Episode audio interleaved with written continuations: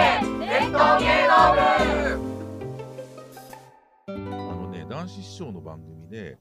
えーこっちがまあ放送作家だから、いろんな話題をね、うんえー振るし、台本にも書くし、うんあと例えば女子アナウンサーの人を振り役にして、ちょっとやったりするんだけど、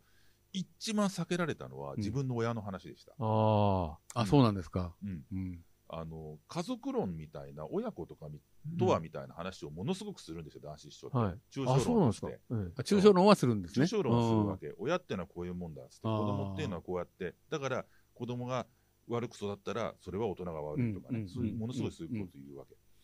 だけどじゃあ男子師匠の親ってどういう親だったんですかって質問したんですよ、うん。したらものすごい避けようとして、あうん、でも親はいたよっつってあのーポロポロっと話しましたけど、うん特に父親のことあ、はうんほぼ話さなかったな、そうですね。あの、自伝がうんああるったじゃないですか。狂はいなんです狂気ありっはいてはいではいしたっけはあいれも読んでたらう、んやっぱお父さんのことほとんど語ってあ、そうだかならんないでですね。すね。最後の本に、その狂気ありてに、あだったかな、あのシリーズに、ちょっとだけ出てくるんうです。ん。あお父さんのお話父だ。さんそうのです話ねでお父さんのフルネームが僕も初めて知ったんだけど、書いてあって、ええ確か松岡松正岡兼あ、そうですあはああ、松岡生ですもんね。うんまさ正か兼ねささんん。っていう人かな、ちょょっと難しい字書くんだけへど、えそれでいたっつって、うで、あのーうーんなんていうのかな、自分がね、新婚で初体を持った時うんに、うんうん父親が訪ねてきたことがあって、うんだけどちょっと、まあ、新婚初代だってこともあったと思うんだけど、もうすぐちょっと追い返しちゃうみたいな感じして、ううんんそうですね。ちょっと悪かったなと思ってるんそで、れで、あの、もう来んなよって言っちゃったんですよそうそうね。うんあれをだから、僕も初めて知ったし父親に自分から言及してんのってあれぐらいしかないですね、うんなるほおど母さんがまた、お母さんも長命なんですよね。そうお母さん男子師匠より長生きされてあ、そうだったんですね。うー。もうん亡くなられたんですかと聞いてままあすね、、多分、あへえの亡くなられた時まだご存命で、あ、そうですだからか。そうお母さんの方が長生きされてた男子長七70何歳で亡くなったんです75かかな。 75、うんそうことは90代だったんでしょうね、だから多分お母もさん。し今、ご存命だったら101とかそんな感じなんですよああ、すごい長生きですね。お母さんは。はい。 101もっとなるんじゃもなっいとかなか、もっとかもしれないですね。100男子師匠が100だって没後10年だから、今生きてれば85なんですよ。あ、そうですね。そうあ、ですじゃよあね100も全然もっとだ。105 85とだかから85っていうか、来年10年なんです、ね没後。あ、そうだ。 2011年だからねね。来年21年なるほど、なるほうんど。なるほどそうでねす。いやーそんなのがあったかなあ。あれですか、もう一個のそのラジオ、男子の遺言っていうのはまた全然違う番組だったんですか男子の遺言っていうのは、はい。基本やることは一緒なんですけれども、あのーこれをね、やってるディレクターが、小花さんっていうのが、 TBS ラジオの。オ。うんはい。あのーすごくよく考える人で、はいえー僕とも始める前にいろいろ相談をして、うんうんで文化放送でやった話もして、うんうんでその時に男子師匠ってやっぱりね、うんあのー僕は男子さんってね、対談ってあんまり面白くなかったと思ってるんですよ。ああ、なるほあ、ど。そうですか。うん、それはなぜかというと,、うんえーっとものすごく綱引きをしちゃう人だしあ対談相手と。相手と。であどういうふうに自分が、えー相撲を取って一本取るみたいなあ。うん。ことを考える人なんですよ、やっぱり。なるほど。うんうんこう受ける人じゃなくて、こう押す人なんですかね、男子賞ってそういう意味じゃ。こそうふでっすねと受けて、こうやるっていうんじゃなくて。だから俺は俺は上手な聞き手っていうんではないと思う。ん。うんでで、やっぱりこう、なんかい今用に言うと爪痕残すっていうか、うんうん。うーんなんていうのかな、そこでこう、かなんていうの、押し出しで勝ちましたみたいなはいさ、はいはい。結果を求めちゃう人だと僕は思ってるんですよ。なるほど。それ、と、ものすごく引っ張られもするしね。あ、そうなんですね。相手に気づかれないように、うん。いい合わせていく部分もあるし、あ、それもあるんですね。うんじゃあそこはちょっとこう、両極なアンビバレンスなものがある。そうですそううですん。よいしょしてない風に見せてよいしょしちゃう部分うもあるし、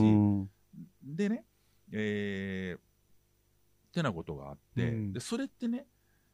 アナウンサーとかが相手でもそれがあるんですよ、へ実は。ーあ、そうなんですうね。ん、で、やっぱりね、落語家って普段はた座布団の上で一一人人でやでって考るえてるまあ宇宙うんだからかもしれないですね。うん、それがいい漫才と違うからいいんですよだからすかもしれないね。で、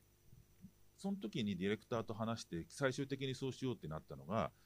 TBS ラジオの富山恵里さんっていうアナウンサーが、はい決まってて、永六輔さんの相手とかもね、やってた人なんですけれども、この人がいるんだけど、うんこの人と2人でマイクを挟むのはやめうて、んうん男子さんのしゃべりはうん一人しゃべり。うんうんうんへ福山ー恵里さんは何をするかっていうと、男子師匠に今日は男子師匠に、えーじゃあ子育てというテーマについて語ってもらいますでは男子師匠どうぞっていう振りをもう別録音で、別ロゴあね。別もう別録音なんだね。あーうん別録音っていうのは1時間ぐらい前に撮るんですけど、あの1時間ぐらい前に富山さんが撮って、えー寒くなってきましたなんとかかんとかで 前振りがあってそ。こ前振りがあって富山さんいないんですか、そこはじゃあ。あのねげ現実には収録スタジオの調整室っていうところにはいるガけラどスの向こ、いるけど、うん同じところにはいな喋いっ。てうにいるマはいイないクの前にはいないなるほど、なるほど。でもそれも一つのアイデアですよね。そううん。だから収録の。番組上は両方出てるんだけど、うんいわゆる天の声、うんうん。天の声が富山恵里さんで、うんうんえー振る次のコーナーなんとかでうんうすんとかっていうのも振る、いろんな情報もやるんだけど掛け合いにはしないっていう、うんだから一人芝居居であり漫談であるってことですよね。そうそうははいい、でも、い統制風です。今っぽいいでやすよね。だからそれが今っぽいねこれは僕はす確かにごくうまくいったと、ああ、それはすごいアイデアですね。非常に珍しいスタイルですけど、ですうね。ん。完全な一人喋りって少ないし、うんあ、のかつ女子アナウンサーがもう決まってるのに、うんそういう絡まない使い方をあえてするっていう。アイデアですね。うん、っていうふうにして、うんえーやりました、うんそれがこの文化放送版とすごく違うところで違いますね。ううんんねでそ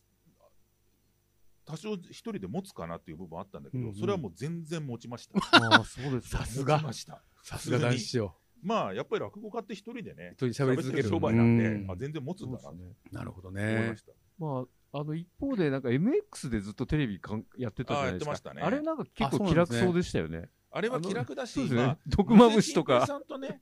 ちんぺいさんとか。チンペイさんが出たやつか澤田さんも出てましたもんね。出てまあ、したサーデリーさん。ええ澤田あリーさんと毒まむしと、ちんぺいさんが大体レーレギュラーで出て。濃いですね、濃い芸芸能。でも結構あれ番気組だ楽ねそうでしたよね、かなり。えー、 で、陳平さんあとーやっぱりすごバイく馬馬があって、あの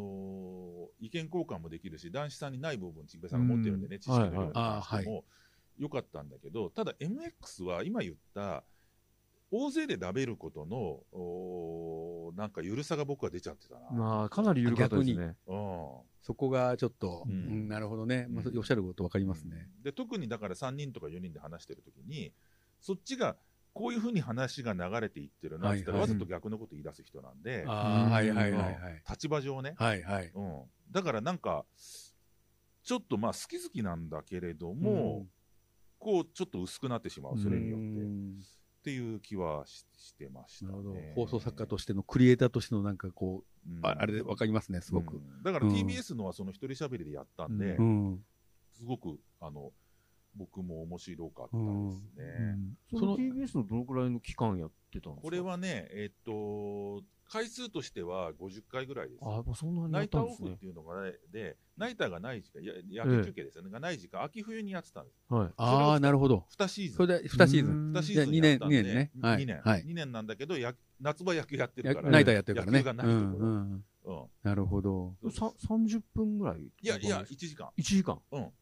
時間番組1か。時間だと生なんですか生放送じゃない違います。収録収録で収録で。 ?1 時間のやつって収録すると大体どれくらい収録する ?1 時間半とか2時間とかするんですかうーんと、ケースバイケースですけど、うんうんこれの場合はまあ、最大やって1時間半ぐらいだったと思うーんんうーうんん。で、本当に直前に出す、だから、撮って2日後に出すとかいうのもありましたけど、うんまあ、生ではなくて、うん録音でやってましたね。なんか毎回どんなことをやろうかっていうのは、あの男子賞とかとも、あなんかやっぱり意見交換はするんですか意見交換はね、はいあんまりしてなくて、こっちがお膳、こういうので行きたいっていう。あなるほうどんのを考えて台本とかあと今言った富山さはんいはのい。喋りで提示して、ああ、なるほど。でもあの面白いですね稀にですね、うんえっと柳家小菊さんなんかを呼んであー音曲音曲みたいなあ音テー曲マのをやったことがあったんですよその時はもちろん事前にね、それはもう演奏も演奏もありでしてもらって。ううんんで男子さんがあのドドイツちょっとやったりとかうね、んあの、小雪さんのあの、三味線で三味う線んうんあ、それいいいいですね。うんそううんあれもすごいド良かったドイツか、うん男子のドドイツ、三味線付きか、いえ、いいな。それもだからドドイツのあれあれの音とかも本当音なんか源どがっ。かで公開したいんだけど TBS のどっかに、倉庫に残っていやどかにるつう。か僕のところにありますけあ、ど本当ですかうん、あのもちろん TBS にもありますけど、はいあのすごいいい内容なんですよ。へーそれはね、どういうことかっていうと、寄席芸人のやるうー小唄とか羽唄っていうのは、はいはいはい。ちゃんとした、えー正しい節とか、はい正しい寸法っていうのがあるとしますでしょ、はいはいうん。はい。そうそうじゃなくていいんだっていう考え方なんなでするほど。そうじゃなくて正しい自寸法分じゃのなくていい側にいかに引きつけて、ん自分の地声でやっちゃえるのがいい芸なんだっていうのを、そのなんか、歌うことでめちゃくちゃ実践するんですよ。なるあほどそれは男子長が自分で持ってる信念なので、それを実践そう信す念るだし、そこが、はなんかできちゃう。俺がふっと引きつけちゃうと、男子がやってるんだっていう。そうん。あれがね、あのー個に引きつける。すすごくいい。だかうら、ん柳家小半寺っていう俗曲師がいて、はいこの小半寺さんっていうのは、その、えー、しれきれとんぼっていうか、後ろの方を引っ張らない、本来普通引っ張るところを引っ張らない歌い方なんですよ。それは演唱さんに言わせると、うんえーっと、あれは息が続かない、こう、芸で固めちゃったから、ああいうふうになっちゃってるんだって。うん男子さんはそうじゃなくて、うん小半寺はいいっつって、あれでいいっつって、うんああれの自分のスタイルでや、を作って、それにでやってるんなるほど評ね。価でものすごく高うい。ん。これはちょっと音がないとちょっと、ななんか分かりにくい話かなとは思うんねすけどでも聞いてみたいですねやっぱ男子賞の一つの芸芸団というか芸芸に対する考え方でそうすよです、そうね。です。うでも男子さんがね、おっしゃってるその芸術論っていうか、芸の、あの、こう、こう、なんか、あ思いん。はすごくいっぱい書かれてますよね。ああ著しゃ作しゃべ喋ってうるんし書。かれてます、書かれてます。だからあれは、またね、今度なんか、あの、えっ、と、回を改めてですね、うんなんか、割とこれの、あの、あの、和田さんの、このお書きになったこの落語の聞き方、楽しみ方、はい割とこの、なんか割と本質を書いてるじゃないですか。はいはい。落語のうん。これはね、やっぱりそ、これはまたもう一回別の回でね、あありがとうございまあす。の、落語の芸術としての落語が持ってるま本質みたいなのが書かれて、すごい、ちょっとささっき読み返してよかったんですけどね。このはい。本は、あのー今、玉川七福さんって言ってる、七福さんはい。ああ、はがいい。るんですけど、七福さんが当時、千曲書房の編集者で長島美穂子さんっていう、はあの本名でね、はいえーあっていうか、まあ、二足のわらじだっあ。たんあだけ、ど、二足のわらじだったんですか。うん、へえその時に長嶋美穂子さんが、あの、こういう本書きませんかっつって、えーこんな落語の本質を立案してくれて、書いはたい。本なんです。あそうですかね。彼女これはものすい。ごい僕ね、もう、いろんなとこページを折ってるんですよ。あ、ありがとうございいや、これ、これ実は、あれ、松本さんにほら、サインます。あ、もそうだ、本ら当だって。る。あ本当だ。そうなんですよ。僕が当時ね、あの、松本直久、み名字が変わったんですはい。その時そうにです出したねの。本当にありがとうこごれをざいね、まちすょ。っとね、今読むとね、あ、その後、ほぼ僕この論旨で変わってないんですけれども、変わってるところもある。あの、コントの話とかをちょっとしてるんだけど、うんうんちょっとだけ増補したい部分もあって、なるほどんかううまくしたら、その増補版みたいなの造法改訂版いいですね。落語に関してはもうこれで大体言い尽くしてうますん、まあ本質がね。うん。うんいやいや。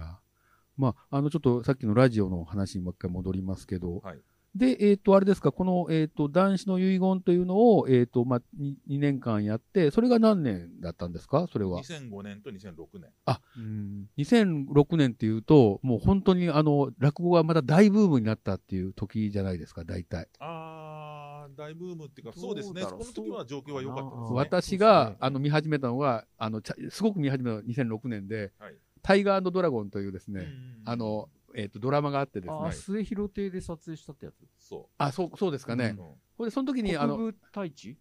あ、そ国分太一だったかなあれ違う、違う、えっ、と、長瀬さんかなあ長瀬さんの長方か瀬さんですね。これで、工藤館だったんで見てたんですけど、で、その時に三浦さんたちもよく行かれてたので、それで、あの、僕も、あの、またすごく見るように、その、はいはい。ふうになった。で、そうすると、落語がブームだった頃に、この、ラジオの番組やられたっていうことですよあーね。そうですうね。ん。だから、大銀座落語祭とかもあ、ありましたあね。ー行きました、行きました。あったやはずだし。諏訪とか、なんか。そうえでえ。す、諏訪とかね、それとか、そう、タイガードラゴンがあったりとか、この時は落語は悪い状況ではなかったそうですね。まあ、なんねかまあ2000年代、21世紀に入って、まはあ、いちょっと息吹き返した感あやりっぱまりすよ2000ね。、だから21世紀ぐらいになると、割とこう、その、下火だった落語が、こう、うんみんなが聞まあ割ともちろんあの、聞くようになっ、やって話し家さん男子も師、匠のところのね、あのお弟子さんね志の輔はい、そうですさねんとか、あの男子さん、白木さんがすごいすごく出てきてもう出ねて。きて頑張ってるそうから、えですねえまあ、志の輔この時にの影響も大きいですよね。そうですもちろんね大きい。ですね確かにね。志の輔さんが多分パルコの、あはいそうだそうだ。えーお正月公演をはいはい。 2005年、5年、6年って言うと、だから、 2005年ぐらいから始められたのか。なのかな。春子1ヶ月だからねそれ。をそうですね、はい話題になってっていう、うんあれ、最初はね、もっと短かったんですけど、あ、そうなんです か。 5日間とか1週間、だんだん伸びて1ヶ月。ね、1ヶ月丸々ね、すぐチケットが売り切れるという、すごい。まあ、うん志の輔さん、全国区ですからね、なんつっても。そうですね。あの、国営放送局のあの番組あのの、試して合点は、その、えっ、と、パルコをやる前にから出れ出らっしゃるんですかえーっと、だと思いますけどね。あなるほど。うーん。まあだから落語が冬の時代に東京だと、はいやっぱり小朝さんと志の輔さんが、はいうんこの二人が盛り上げたあーメジャーなものに、していったと。うん、してくれたとう思いんまそうですか。ねあーうんその、でも、発火点のきっかけとして、やっぱ男子賞っていう存在は大きいっていう。大きいですね。大きいですよねだから無理やり、半ば無理やりなんだけど、はいその、えー現代の中に落語という芸能が、はい。あーちゃんとあるんだと。はいはい現代人にも関係があるんだっていう現代にちゃんと接続をしていったってい接う続ね。してるよはっていい。うのを、うん。うーんものすごい主張してうん。いました。うん。た、だ、男子さんっていうのは、そのうん晩年の、うん。えー芝浜だなんだでやった時は、ものすごい動員数あったんだけど、はい読売ホルマンプになるぐらいの、その前は、そんなすごい動員パワーじゃなかったですよ。あ、そうですか。ううんんだからそれは落語界全体が別にそうだったとも言えるし、うんうんうんあのーそのさっき言った第一生命ホールなんかももちろんそうだし、一はい人会っていうのを国立演芸場で毎回やってましたけど、はいはいああ、そう一なんで人すか会。なんて当日行って普通に入れましたからねあ。そうああ、そうですか。驚きですね、うもう。ん。私が見る、あの、聞くようになってからは、ひ演芸場の一人会はもうなかなか取れなかったですねう。んそれこそやっぱり初日じゃないと、うんあの発売の。うんそうですね。あの、なんかピアのところに並んで、こうやってボタンを押してとかねさ。い最後の晩年は、どのぐらいかな、まあ、6、7年ぐらいはすごくお客さんが入るようになってましたでしょうね。でも、それ以前は、多分ね、これね、ぶっちゃけて言ってしまうと、えっ、と、動員パワー自体は志の輔さんの方が上だと思います。あ、動員に関ああ、動員パワー、うんそうそうそう。なるほどだから、その内容じゃないですよ。はいうん。だから、えーっと、じゃあ、男子さんにですね、パルコ1ヶ月空けますと、1ヶ月やってくださいっつってなった時に、最晩年だったら前になったとして。う思います。ん。あの、動員パワー上がってたから。だけど、そうじゃなかったら、どうかなっていう。 2000年前後ぐらいだったらうん、前後ぐらいで1ヶ月間空けますから、うんどうぞ、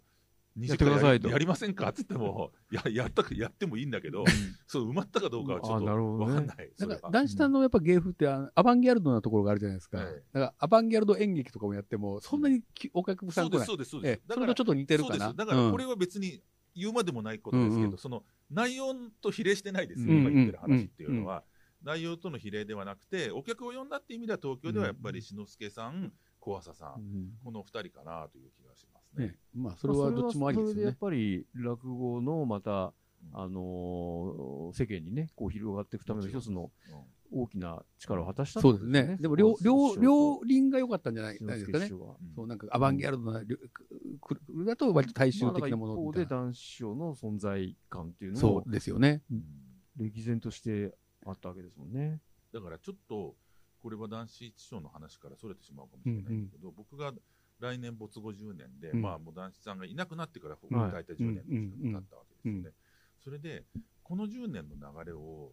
なんか簡単に言うと、演芸界に関してですね、うんうんはい簡単に言うと、やっぱり、うんなんか寄せの逆襲って感じがしあます。ーおー、なるほど。要するそのに、逆襲。うん京太郎さんだとか、一之輔さんだとか、うん神田伯山だとか、はいはいはい。えーその他の人たちが、やっぱり落語とか寄せ演芸にとって、えーっと一番メインの場所は寄せなんだうと、うんん。うん主戦場は主。戦場は寄せなんだと、でそれの別バージョンとして独演会があったり、うん。地方のうん。ホールでやったりとか、うんあるいは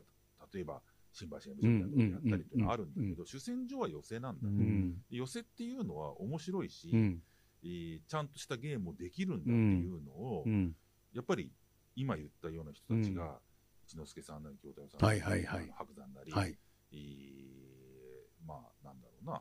三遊亭遊弱とかさ、うんあの辺も含めうて、んなんか実践してる証明してるって感じがすうんなるほどそれはまだ現在進行中ですよね、それに関してはね。進行中だしここ10年の間にパワーが強まってるうと思いまんす、そうか逆もしにれだなかいでらすね人気が出てきてるってことですよねそう、大衆的にも。うんだだかからら寄寄席席にみんをな集まるし。そう芸人も大事にするし、うんお客さんもあここに今こういうだから演目とかも何も予告されてないけど、うん楽しさがあるし、うん当日行ってみたらこんなことが起きるっていう、うんなんかある種ライブ感みたいなのがあるし、面白いなっていうふうになっそてれて、はやっぱり観客も一つこう、まあ、こういう言い方するとああの良くないかもしれないですけど、まあ、成長してるっていうか、熟してきてるみたいな感じですよね、そうです見る側もね。でも社会がなんか成熟してますよね。日本のせいが割とこの2000年代の10年代、20年代になっていくから、すごく成熟は感じます。そうですうんなんかそれは本当に他の芸術も見ても。僕は結構好きな人だったんだけど、柳家北八さんっていう、秋田八、あね私も結構好きでした。いるえじゃえないですか北八さへえんの弟子の。で、あの北八さんが、あのーまあ、北八さんはすすごく売れてるのと、えっ、と、無名の中間ぐらいっていうか、うんまあまあまあメジャーだったと思うんだけど、僕は。で、まあ、ホール落語とかもよくね、ご出演されそうですねてましたけど、でね、北八さんがね、30周年だったかな、あの記念の会があって、うんうんと、博品館で3日間独演会だったんですよ。うんはいうんはいで、小三治さんが1日出て、うんえっと、志の輔さんが1日出て、志の輔北八って、あのほぼ同期なんですよ。あ、そうなんですそうねなんです。かへえ。で、があって、で、小朝さんが出たんです、はあもうはあは1あ日。で、僕、小朝さんの日に行ったんですよ、えで、で、博品館、3日とも三日間完売えしてやったんだけど、うん小朝さんが枕で言ってたのは、うん今はお客さんのレベルが上がったんで、北八さんみたいな人を見つけてくれるようになった。素素晴らしい言葉ですね。そう。だから、北八さんみたいな人が、これだけきっちり完売して、えーちゃんと成立してるっていうのは、お客さんのレベルが上がったからです。これは昔だったら、テレビに出てない、うんえーマスコミに受けてないっていう人は、イコール客が入んなかった。うんだけど、今は、それが別に関連性なくなった。うんテレビに、北北って正直別にテレビとか出てないですよ出てないね。でしょ商店にも出てないですからね。テレビそうで商店すよねもラジオも出てないじゃないですか。だけど、ちゃんとお客さんの感度が上がったんで、うんちゃんと入るんですよ。で、小朝さんは、こういうふうになったから、今非常にありがたいし、うん僕らもとってもいい状況ですっていう。いいことです言ね。って、その通りだと思う。いや、観客が講座を作るってね、こ北とです松さねん。は本当ファンついてましたもんね。そあ、そうなんですか。うんああの見て独み特たいの。ね、ぼやきから、ぼやきが、ぼやきからものすごいぼやきまから入る枕んをですぼやよき。。へう。 うんで、いつの間にか北八の世界に引きずり込まれて、え、今度いその行ってみます。あ、いや、もう亡くなっちゃったんですけど、ああそうなんですか。北北橋八ささんはんもう亡はくな小れた三んで治すさんより先に亡くなり、右長さんは新長さんより先に亡くなり、そうなんですねそういう背があるんですへよえ、うん残念です。そうだからその人なんかは、うん本当にあのテレビなんか、ずず全然出てなかったけそど、でもファンはう認ん知してるし、あのーそういう記念会やるっつったら、3日間、博品館ね、ねえ、まあ、ずっと満員にもなねるえ、しすごいですようね。んっていうのはお客さんのレベルがう上んがったかそられだ3日間、1日私も行きましたね。あ、そうですか。か。どどうそれはどう何年ぐらい前だったんですかどのくらい前ですかね。やっぱり10年ぐらい前ですあよねあ10じゃあそうですね震災の前まあ後。、当時、あの、は博品館というと、あの、当時勤めてた会、あ、そじゃう、あ近いですよね。えまあいくつもある会え社です本け当どに。徒歩もう3近い分。んで、あーまあよく博品館はね、すあーぐ行けてたんで、うんチケットさえ取れてれば。うんでさっきの話に戻すと、今はその寄席っていうのうが、んうんあのーすごく盛り上がってるし、うん芸人にとっても主戦場、うんお客さんにとっても、ああ、こういう値打ちのある場所なんだっていうのが分かうっんうてんうんうきんたと思うんだけど、でそこから僕、逆に思うのは、うんやっぱ男子さんって、うん寄席じゃないとこうんうにんすげえものがあるんだぜっていうのを、うんものすごい強いパワーで言ってたなって感じはしまあーそうす。それをやって教えてくれた人かもしれないですね。一回外に出てみると分かるってい寄うせのもあ出りらまれすねな。くなりましたからね。そうですよねそう。それで、えーっと、だから、寄席を仮想的みたいにしてましたからね、あー男子さんなるは。ほど。で、で、なんかああいうとこで取り取ったって、なんか芸なんかできやしないんだよって言ってたんですよ、うんうんよく一人会とかで、うんで、やっぱりちゃんとした芸をやるんだったら独演会とか、うんううんんつまり俺が今やってるようなスタイルがいいわけであって、うんあるいは志の志の輔っていうのがいるだろうっていうことを言って、で寄せじゃん寄せっていうのはよ、うんああるんだけど、うーんなんていうのかな、主戦場じゃないみたいな言い方をしてたんですよ。うんだけど、それは今なってみると、うんやっぱりものすごい無理をしていってたう感じがすんる。うんうん本人でもどっかにやっぱり寄せっていうものは大切にすべき場所だっていうのはあったわけですいや、よそれね。はめちゃくちゃあったと思いますよ。でも言えなかったみたいな。そうそううそうんだとまあ思う、出らな。れなくなった以上、うんねあの出た以上は言えないですよね、口を下げてもね。まあ、あとそれとさっき言ったみたいに、あのそういう役割を与えられた人なんだそう神から与えられたとね。うん男まあ、あえて男子自分から選択したとも言えるし、そうですねでしょうし、うん十字架を背負ったっていうことも言えるかもしれなそいうでですすね。ね。うんででですもねそ。れがやっぱり不在になってみると、はい。うんどうどうですかものすごいだからあ半ば無理をしてそれを言ううんおっしゃってたんだなっていうのは分かります、うんだから今は今になってわあかる。のすごい重力の人がいなくなったから、はいやっぱり余生まあいなくなったからって言っちゃっていいのか分かんないけど,、うんけどあの余生パワーが復興しているなっていううんなるほど感ねじがしますね。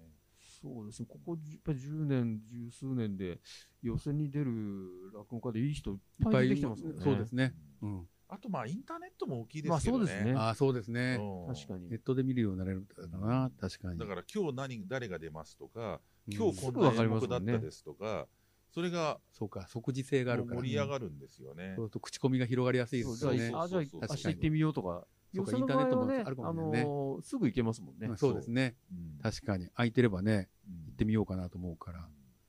あの、実はですね、